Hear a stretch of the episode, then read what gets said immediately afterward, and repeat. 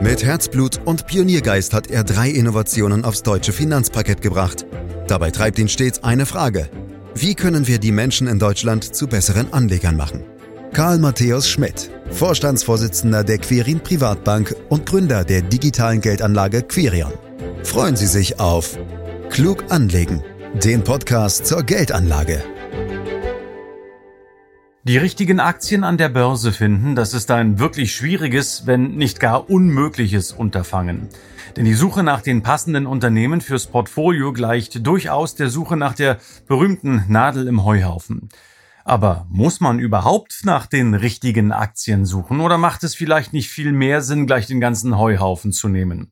Das ist unser Thema in diesem Podcast, den Sie überall da abonnieren können, wo es Podcasts gibt, zum Beispiel bei Spotify. Fragen dazu an Karl Matthäus Schmidt, Vorstandsvorsitzender der Quirin Privatbank AG und Gründer der digitalen Geldanlage Quirion. Hallo Karl. Hallo Andreas. Karl, was rätst du uns denn als jemand, der einen ziemlich großen Garten in Brandenburg hat und häufig mähen muss? Macht es denn immer Freude, gleich einen ganzen Heuhaufen zu haben? Erstmal, Andreas, gebe ich zu, dass ich von Zeit zu Zeit ganz gerne Rasen mähe. Man vergisst einfach auf dem Trecker all die ganzen Sachen aus dem Büro und das tut mir ehrlich gesagt schon ganz schön gut.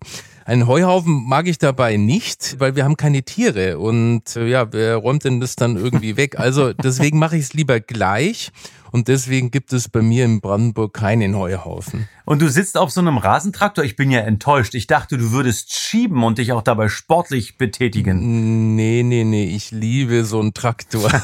ich geb's zu. Und ich gebe zu, wir lernen dich von Podcast zu Podcast immer besser kennen und sage gut so. Also, dann wohl grundsätzlich lieber einen Heuhaufen an der Börse beziehungsweise bei der Geldanlage. Aber erklär uns doch erstmal, was es mit dieser Metapher eigentlich auf sich hat.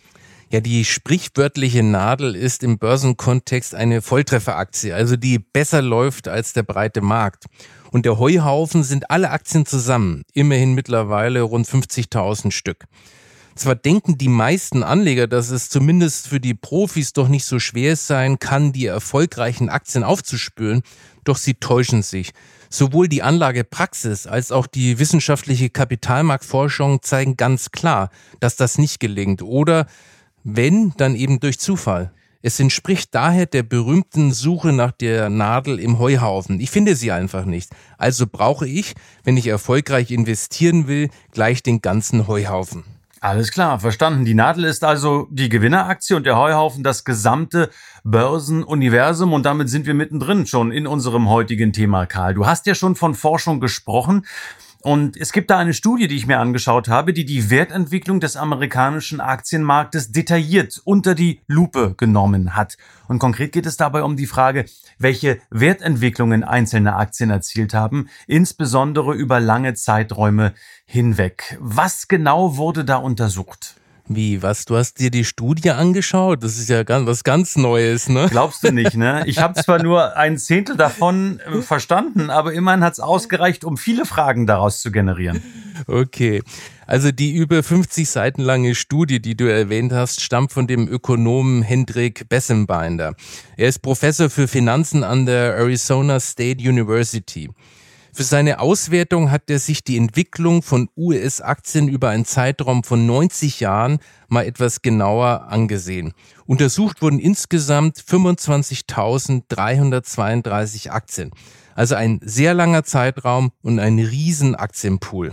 Und das klingt nach einer Menge Lesestoff, noch dazu ziemlich kompliziert. Gut, dass wir dich und den Podcast haben, Karl, denn wie gesagt, ich habe nur einen Teil gelesen, du alles. Also mach es deshalb bitte einfach für uns und erkläre, warum ist die Studie für Aktienanleger interessant und was sind die zentralen Erkenntnisse? Vorab muss man wissen, dass die allermeisten Aktien, die heute noch gehandelt werden, 1926 nicht börsennotiert waren oder erst später gegründet wurden. Ausnahme ist ExxonMobil, General Electric und IBM. Es gab also laufend Neuzugänge und Abgänge. Und da sind wir schon beim ersten interessanten Ergebnis der Studie. Die durchschnittliche Lebensdauer aller Aktien, also die Zeitspanne, in der sie an der Börse gelistet waren, betrug nur siebeneinhalb Jahre. Das finde ich schon mal ziemlich wenig und ich glaube, die meisten hätten vermutlich auf länger getippt. Zusätzlich hat Bessembinder für jede einzelne Aktie ermittelt, welchen Wertzuwachs in der Zeit ihrer Börsennotierung zustande kam. Wenn man das für alle Aktien addiert, kommt man auf eine astronomische Summe von rund 35 Billionen US-Dollar Zuwachs. Man könnte auch sagen, das ist die Wertschöpfung des gesamten US-Aktienmarktes in 90 Jahren. Und an der Stelle wird es so richtig interessant. Im nächsten Schritt hat er nämlich im Detail untersucht, wie sich diese Wertschöpfung auf die einzelnen Aktien verteilt. Moment, Moment, Karl, äh, ich muss dich kurz bremsen, ehe du jetzt gleich auf den nächsten Schritt kommst. Äh, eins interessiert mich nämlich einfach noch zwischendurch. Welche Aktien hatten denn den höchsten Wertbeitrag im untersuchten Zeitraum? Also das waren in Dollar gerechnet ExxonMobil, Apple, Microsoft, General Electric und IBM. In genau dieser Reihenfolge. Jetzt wirst du sagen, was? So langweile Aktien wie Exxon, General Electric oder IBM? Aber zum einen sind das nun mal die Aktien, die schon seit 1926 mit dabei waren. Und zum anderen sind das heute zwar gefühlte Langweiler, es gab aber Zeiten, da hatten diese Titel genau den Status, den heute beispielsweise Apple hat. Von IBM zum Beispiel hat man sich damals gar nicht mehr vorstellen können, dass die Firma jemals ernsthafte Konkurrenz bekommen könnte. Hm, okay, also haben wir das auch geklärt. Weiter im Text. Was ist jetzt für dich der Clou der Studie? Der Clou ist, dass die gesamte Wertschöpfung von 35 Billionen US-Dollar lediglich mit 1092 Aktien erzielt wurde. Und das sind ja nur 4,31 Prozent aller Aktien. Das muss man sich wirklich auf der Zunge zergehen lassen. Die gesamte Wertschöpfung eines Aktienmarktes wird nur von einem sehr, sehr kleinen Teil aller Aktien erbracht. Die Studie zeigt übrigens auch, dass die Hälfte der Wertschöpfung der 35 Billionen US-Dollar von nur 90 Aktien eingefahren wurde. Und ExxonMobil, Apple, Microsoft, General Electric und IBM bringen es schon auf 10 Prozent. Aber Andreas, bevor du nun die falschen Schlüsse ziehst, wir sprechen hier nicht von Aktien mit der besten Performance, sondern von denen, die nominell am meisten gebracht haben, also in Dollar und Cent. Beides hängt zwar zusammen, aber es ist nicht dasselbe. Stell dir zwei Aktien vor. Eine ist 100 Euro wert, die andere 1000 Euro. Wenn nun beide um 10% steigen, dann ist das bei der ersten eine nominale Wertschöpfung von 10 Euro und bei der zweiten von 100 Euro. Trotzdem ist es natürlich ein sensationelles Ergebnis, dass sich die Wertschöpfung auf so wenige Titel konzentriert. Übrigens zeigt sich das nicht nur im gesamten Zeitraum von 1926 bis 2016, sondern auch in den anderen Zeiträumen, die untersucht wurden. Nur dass dabei dann die entsprechenden Aktiengruppen immer anders zusammengesetzt waren. Und das ist entscheidend, denn sonst wäre es ja auch einfach, die Favoriten rauszupicken. Dass die eben laufend wechseln, macht es unmöglich, immer die Nadel im Heuhaufen zu finden. Ich muss schon zugeben, das ist echt ein überraschendes Studienergebnis. Also, dass es so wenige Aktien sind, hätte ich jetzt auch nicht gedacht. Aber was ich nicht so recht sehe, Karl, was bringt das jetzt für mich als Anleger? Ich hoffe, das kannst du uns noch erklären, aber noch ganz kurze Frage vorweg. Was hat dich am meisten überrascht? Also, dass es nur eine kleinere Gruppe von Aktien war und sich die Wertschöpfung nicht gleichmäßig auf alle verteilt, das hat mich nicht wirklich überrascht. Aber dass es dann doch so wenige Werte sind, da war ich schon echt baff.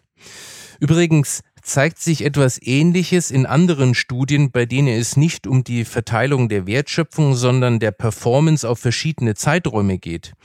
Das Ergebnis ist, die in der Regel ja gute Langfristperformance wird innerhalb relativ enger Zeitfenster von rund einem Drittel des Gesamtzeitraumes gemacht. Ich mache mal ein Beispiel. Acht Prozent pro Jahr im Schnitt über 30 Jahre werden nicht gleichmäßig mehr oder weniger jedes Jahr erzielt, sondern nur in rund zehn Jahren, die dann allerdings außergewöhnlich gute Wertentwicklungen haben, während die restlichen 20 Jahre eher enttäuschend sind. Aber Achtung, wir sprechen hier nicht von zehn zusammenhängenden Jahren. Der Erfolgszeitraum ist in der Regel nicht zusammenhängend und findet häufig nur an wenig einzelnen Handelstagen statt. Das ist vermutlich der wichtigste Grund, warum Market Timing so gefährlich ist und man es gar nicht versuchen sollte. Wir haben also als Ergebnis der Bessembinder Studie, dass sich die Wertschöpfung eines Gesamtmarktes auf sehr wenige Aktien konzentriert und wir haben zusätzlich die Ergebnisse anderer Zeitreihenanalysen, die besagen, dass eine langfristig gute Durchschnittsperformance, sagen wir, von sieben bis acht Prozent pro Jahr in einem relativ engen Zeitfenster von rund einem Drittel erzielt wird. Und jetzt siehst du vielleicht, Andreas, warum das auch für Anleger wichtig ist. Denn die Bessembinder-Studie sagt mir, dass der Versuch, die besten Aktien zu finden, einer Suche nach der Nadel im Heuhaufen gleicht und zudem brandgefährlich für die Vermögensentwicklung ist, nämlich dann, wenn du die falschen erwischt. Die Zeitreihenanalyse sagt mir, dass ich, um die gute Durchschnittsperformance mitzunehmen, in jedem Fall in den relevanten Zeitfenstern investiert sein muss. Und das bin ich zuverlässig nur dann, wenn ich immer investiert bin. Die Ergebnisse zeigen, dass sich Stockpicking und Market Timing nicht nur nicht lohnen, sondern für ein Vermögen sogar brandgefährlich sind. Jetzt hast du ja doch noch am Ende die Kurve zum Anleger zumindest ein bisschen gekratzt, Karl. Doch ich wollte eigentlich ja noch wissen, ob es was gibt, was dich an der Studie überrascht hat. Ja, das gibt es tatsächlich. Es zeigte sich nämlich, dass die unter den rund 25.000 untersuchten Aktien am häufigsten auftretende Rendite die sogenannte Modusrendite minus 100 Prozent war. Also der Totalverlust. Da denkt man erstmal, das kann doch gar nicht sein. Vor allem, wenn man an die schönen Renditen denkt, die man mit einem globalen Aktiendepot einfahren kann.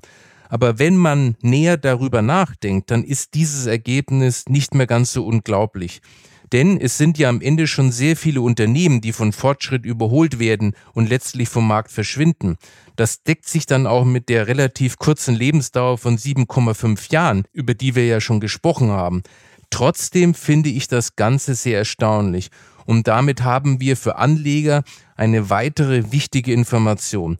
Das höchst wahrscheinliche Ergebnis eines Investments in nur eine einzelne Aktie ist der Totalverlust. Wenn das mal keine Aussage ist, Andreas. Ja, das ist es wirklich, muss ich auch zugeben. Das ist einmal eine echte Erkenntnis, eine echte Aussage zum Thema Investieren an der Börse, Karl. Der untersuchte Zeitraum, du hast es angesprochen, lag ja von 1926 bis 2016. Also das Ende dieser Untersuchung ist schon ein bisschen her.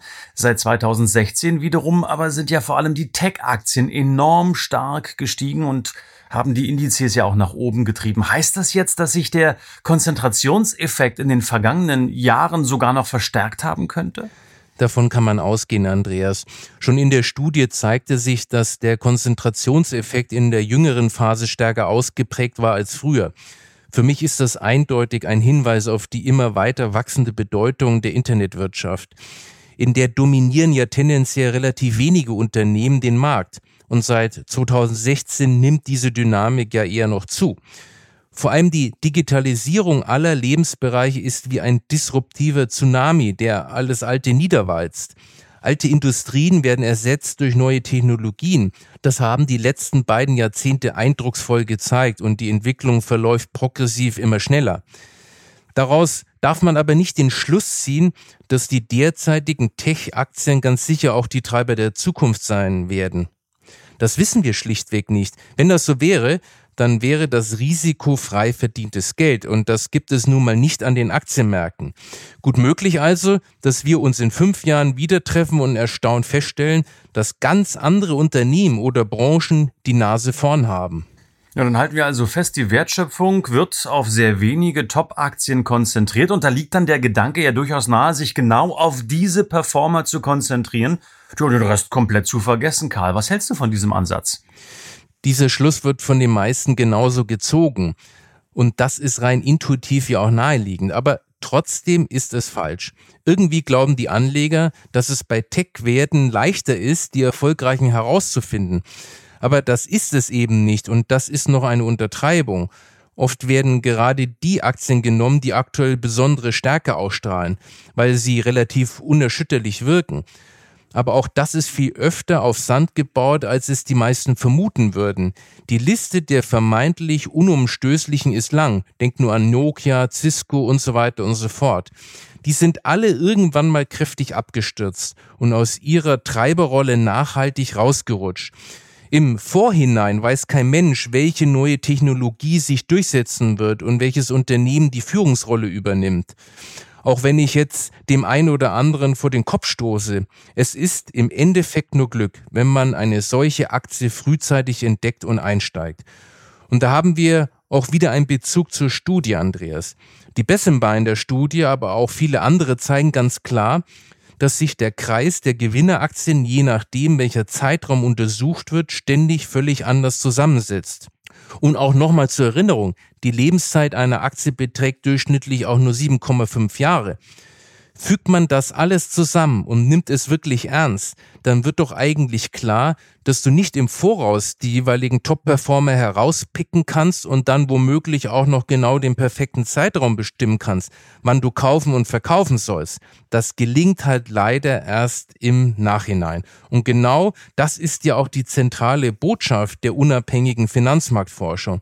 Die zeigt eindeutig, dass das sogenannte aktive Wertpapiermanagement, das darauf abzielt, in einem Depot immer nur die besten Aktien zu halten, letztlich unmöglich ist. Ja, und äh, wenn man dann noch zusätzlich bedenkt, wie viele Verliereraktien es dann doch noch gibt, ne? Ja, das kommt noch dazu, Andreas. Denn das bedeutet, dass der Versuch, sich auf die Gewinneraktien zu konzentrieren, nicht nur nicht erfolgreich ist, sondern zusätzlich brandgefährlich, weil sich eben dadurch die Gefahr dramatisch erhöht, ein extrem schlechtes Ergebnis einzufahren. Es gilt halt wie immer nur wenige Treiber, aber eben auch viele Bremser. Das ist nicht nur im wirklichen Leben so, sondern eben auch bei Aktien. Ja, was können Investoren jetzt aber wirklich daraus lernen, Karl? Also was kann man tun, um an der langfristig attraktiven Wertentwicklung des Gesamtmarktes teilzuhaben? Rein logisch gibt es nur zwei Möglichkeiten, Andreas. Entweder man ist in der Lage, die jeweiligen Gewinne herauszufiltern, oder aber man hat ein entsprechend der Marktkapitalisierung breit gestreutes Depot. Ein solches Depot hat die Gewinneraktien dann quasi automatisch im Gepäck und es werden durch die Umschichtungen im Index auch die Verlierer quasi automatisch ausgesondert. Weg eins ist wie gesagt ein Irrweg. Er funktioniert nicht und bringt das extreme Risiko hoher Verluste mit sich. Genauso kontraproduktiv ist es, und da wiederhole ich mich gern, die richtigen Zeitpunkte erwischen zu wollen. Weg zwei, das weltweit gestreute Portfolio, ist also der Königsweg. Du hast alle Gewinner im Depot und die Verlierer werden aussortiert. Und es führt also kein Weg an einer wissenschaftlich sauberen Diversifizierung vorbei. Also wir haben darüber jetzt schon mal in einer anderen Podcast-Folge gesprochen, glaube ich, ausführlich. Für alle, die damals nicht dabei waren, nochmal die Zusammenfassung, Karl. Wie schafft man das jetzt? Und warum reicht ein einzelner ETF auf den MSCI World Index nicht aus? Also zunächst mal ist ein ETF auf den Weltindex schon mal besser als viele Tipps, die sonst so kursieren. Unser eigener Anspruch an ein vernünftiges Aktienportfolio geht aber darüber hinaus. Auf den ersten Blick ist der MSCI World mit knapp 1600 abgebildeten Aktien sehr beeindruckend und fühlt sich durchaus schon nach einer ausreichenden Streuung an. Wenn man aber genau hinschaut, dann stellt auch der MSCI Weltindex keine wirklich breite Marktabdeckung sicher und das kann auch von keinem anderen einzelnen Index geleistet werden. Der Königsweg wäre ein Portfolio aus wirklich allen weltweit verfügbaren Aktien. Denn von einem solchen Portfolio ist wissenschaftlich klar erwiesen, dass es hinsichtlich Rendite und Risiko das Optimum darstellt. Leider ist ein Portfolio, das wirklich alle rund 50.000 Aktien enthält, in der Praxis eine Utopie. Es kann also nur das Ziel sein, so nah wie möglich an ein solches Portfolio, sprich den gesamten globalen Aktienmarkt ranzukommen. Und mit einem richtigen Mix der relevanten Aktienmarktsegmente kann man das schaffen. Dazu zählen neben großen Standardwerten mit hoher Marktkapitalisierung noch Substanzwerte, Nebenwerte, Momentumaktien und Aktien mit in der Vergangenheit relativ niedrigen Schwankungen. Und in der Hinsicht hat auch der MSCI World Index seine Probleme, denn er ist stark auf die sogenannten Standardwerte fokussiert und bildet dieses Segment auch gut ab. Die anderen genannten Aktienbereiche sind aber nur unzureichend berücksichtigt. Daneben hat er noch weitere Schwachstellen. Er hat eine zu starke Gewichtung in der USA, keine Schwellenländeraktien, zumindest aktuell auch eine extreme Technologielastigkeit. Heißt das jetzt im Umkehrschluss, dass man am besten gleich morgen alle Einzelaktien aus dem Depot werfen sollte? Im Grunde ja, Andreas, das wäre die reine Lehre. Damit würden alle unnötigen Risiken aus deinem Depot fliegen. Andererseits, Andreas, was soll ich sagen? Wir wollen ja nicht unmenschlich sein. Im Anlagealltag ist es sicherlich kein Beinbruch, an ein paar einzelnen Aktien festzuhalten. Sie sollten nur im Depot keine allzu große Rolle spielen und man sollte sich nicht einbilden, mit 30 vermeintlich tollen Aktien breit aufgestellt zu sein. Letztlich muss man Einzelaktieninvestments als Spekulation sehen und dementsprechend vorsichtig gewichten und sich nicht zu viel von der Rendite versprechen, denn das kann am Ende auch total in die Hose gehen. Denk an die Botschaft der Studie. Bei einer einzelnen Aktie ist das Ereignis mit der höchsten Eintrittswahrscheinlichkeit der Totalverlust. Von daher würde ich auch in eine Gruppe von Einzeltiteln nicht mehr als fünf bis maximal zehn Prozent meines Geldes investieren. Mhm. Und den Rest dann in ETFs, wie wir von dir schon häufiger gehört und gelernt haben. Karl, in den Studien wurden ja zumeist nur die amerikanischen Aktienmärkte untersucht. Ist jetzt davon auszugehen, dass es in Europa oder Asien zu ganz ähnlichen Ergebnissen kommen könnte? Meines Wissens ist eine Studienarbeit und vielleicht haben wir hier die Gelegenheit, auch im Podcast mal drüber zu sprechen. Ich bin aber überzeugt, dass die US-Ergebnisse auch auf die übrigen Märkte übertragen werden können. Ich sehe keinen vernünftigen Grund, Andreas, warum man hier zu anderen Ergebnissen kommen sollte. Mhm. Also, die Botschaft ist angekommen, Karl. Das Motto sollte immer lauten, nimm den ganzen Heuhaufen und höre auf, die Nadel zu suchen. Und wahrscheinlich lebt man dann auch deutlich ruhiger, so wie du, auf dem Brandenburger Land, oder? Genau, damit triffst du den Nagel auf den Kopf und ich leg mich mal hier in den Heuhaufen in Brandenburg und lass dann den Markt einfach für mich arbeiten. Und wann kommt der Trecker wieder aus der Garage? Na, wenn das Gras wächst, das dauert leider noch ein bisschen. das stimmt, aber bald ist es wieder soweit. Danke Karl Matthäus Schmidt für diesen Podcast, der jeden Freitag erscheint und den Sie am besten direkt abonnieren können, um keine Folge zu verpassen. Ich hoffe, es hat Ihnen gefallen. Dann lassen Sie einen Daumen hoch da, bewerten Sie uns, empfehlen Sie uns gern weiter und informieren Sie sich selbstverständlich weiter. Beispielsweise direkt auf der Homepage der Quirin Privatbank, ganz einfach zu merken, www.quirinprivatbank.de oder Sie schreiben uns eine Mail podcast.quirinprivatbank.de, um Ihre Fragen klären zu lassen. Ich sage für heute ganz herzlichen Dank fürs Lauschen. Tschüss, bis zum nächsten Mal. Das war Klug anlegen. Der Podcast zur Geldanlage der Quirin Privatbank mit dem Vorstandsvorsitzenden Karl Matthäus Schmidt. Wir freuen uns über Ihre Rückmeldungen und Themenwünsche, die Sie uns gerne an podcast.querinprivatbank.de senden können. Die Quirin Privatbank steht für echte Unabhängigkeit, da sie auf Provisionen und hauseigene Produkte verzichtet. Das innovative Anlagekonzept Markt, Meinung, Wissen beruht auf bewährten Erkenntnissen der Finanzmarktforschung und investiert frei von Prognosen in den weltweiten Kapitalmarkt. Die Bank unterstützt interessierte Anleger bei der Altersvorsorge und dem langfristigen Vermögensaufbau. Mehr Informationen erhalten Sie unter querinprivatbank.de.